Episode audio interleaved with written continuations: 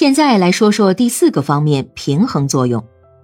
幼儿由于其年龄和生理、心理的特点，在其成长过程中必定会遇到各种客观和主观的矛盾。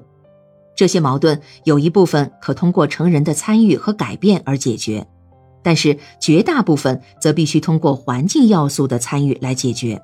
这就是环境的平衡作用。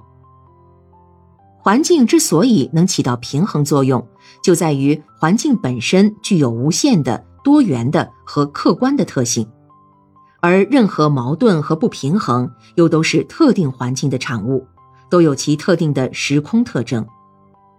当产生矛盾的环境产生矛盾的时空特征改变后，原有矛盾就会让位于新的矛盾，这样原有矛盾由于转移、消失、更新而起到了平衡作用。导致幼儿各种心态不平衡和矛盾的原因是多种多样的，但总结起来不外有四个方面：其一，主观需要和客观存在的矛盾。幼儿对玩具的追求简直是无限的，他们需要的玩具越多越新奇越好，这是任何家庭都不能承担的，也是不需要承担的。在幼儿尚未形成自我控制以前，有效的方法是。把幼儿的注意力引导到具有购买力的玩具上来，让幼儿对这类玩具感兴趣，从而平衡主观需要和客观存在之间的矛盾。另一种方法就是材料制作，提供材料让幼儿自己制作玩具，把幼儿购买玩具的兴趣转移到动手制作玩具上来。这样不仅满足了幼儿对玩具的需要，还培养了幼儿的动手能力。从而也能解决主观需要和客观存在的矛盾，弥补了玩具不足的矛盾。其二，尝试和失败的矛盾。幼儿由于天生的好奇心，因而对一切都想尝试，都想参与。他们看到运动员在奔跑，他们也想奔跑。他们接受父母的照料，由大人来帮他们洗澡，他们自己也去给洋娃娃洗澡。他们感到烧饭非常有趣，就要妈妈给他们买一套玩具餐具。凡是成人在做的事情，他们都想做，连动物的某些行为也要模仿。但是由于能力的限制，并不是什么都能模仿的。这里就遇到尝试和失败的矛盾。这里也可以通过环境来平衡矛盾。在一种环境中不能胜任的事情，可以换一种环境。帮助他们去参与、去尝试，不仅有失败的痛苦，也有成功的喜悦。实践证明，游戏是帮助幼儿参与活动的最佳形式。用完过家家的方式，他们轮流做爸爸妈妈和孩子，尝到了自己做大人的乐趣，不是被人照料，而是去照料别人。显然，这种活动培养了他们的自主意识和独立活动能力。其三，参与和排斥的矛盾。幼儿在家中最不愿意的是被人遗忘，大人只顾自己讨论问题，只顾自己做事，而忘了孩子们的存在。在这种情况下，孩子会变得焦躁不安，变得反常，这就遇到了他们想参与成人世界，却在不同程度上被排挤出成人世界的矛盾。在这种情况下。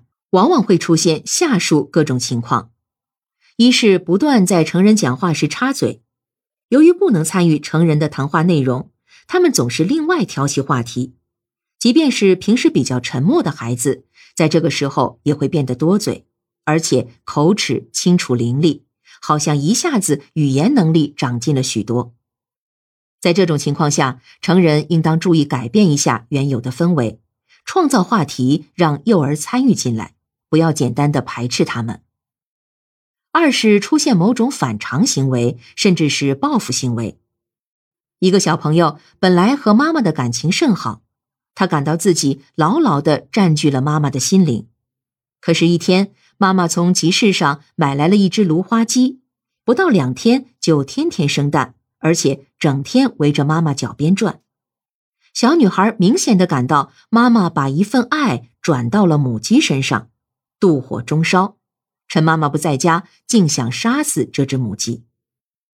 如果这位妈妈注意调整一下环境，吸引小女孩一起来和母鸡玩，注意培养小女孩对母鸡的感情，那么就会完全是另外一种情况。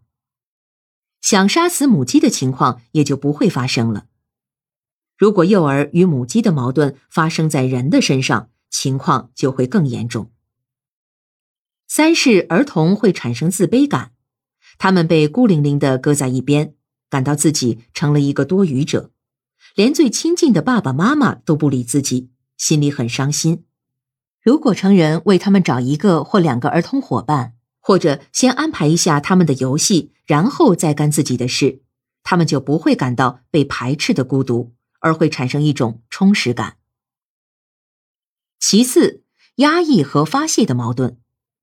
最不好的情况是儿童受到不公正的待遇，比如大人在单位里或在同事中受了气无处发泄，最后发泄到儿童身上，他们受了委屈又没有反抗能力，对他们的身心发展显然是极为不利的。如果这些儿童有一个自己的小环境，比如有一个特别疼爱自己的爷爷奶奶，有自己的一个小朋友天地，或者有自己的小布娃娃。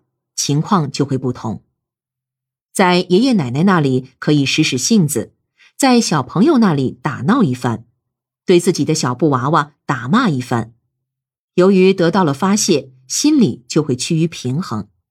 在儿童身上有时表现出来的一些反常行为，实际上是儿童心情压抑得发泄，他们从环境因素的转换中以求得自身心态的平衡。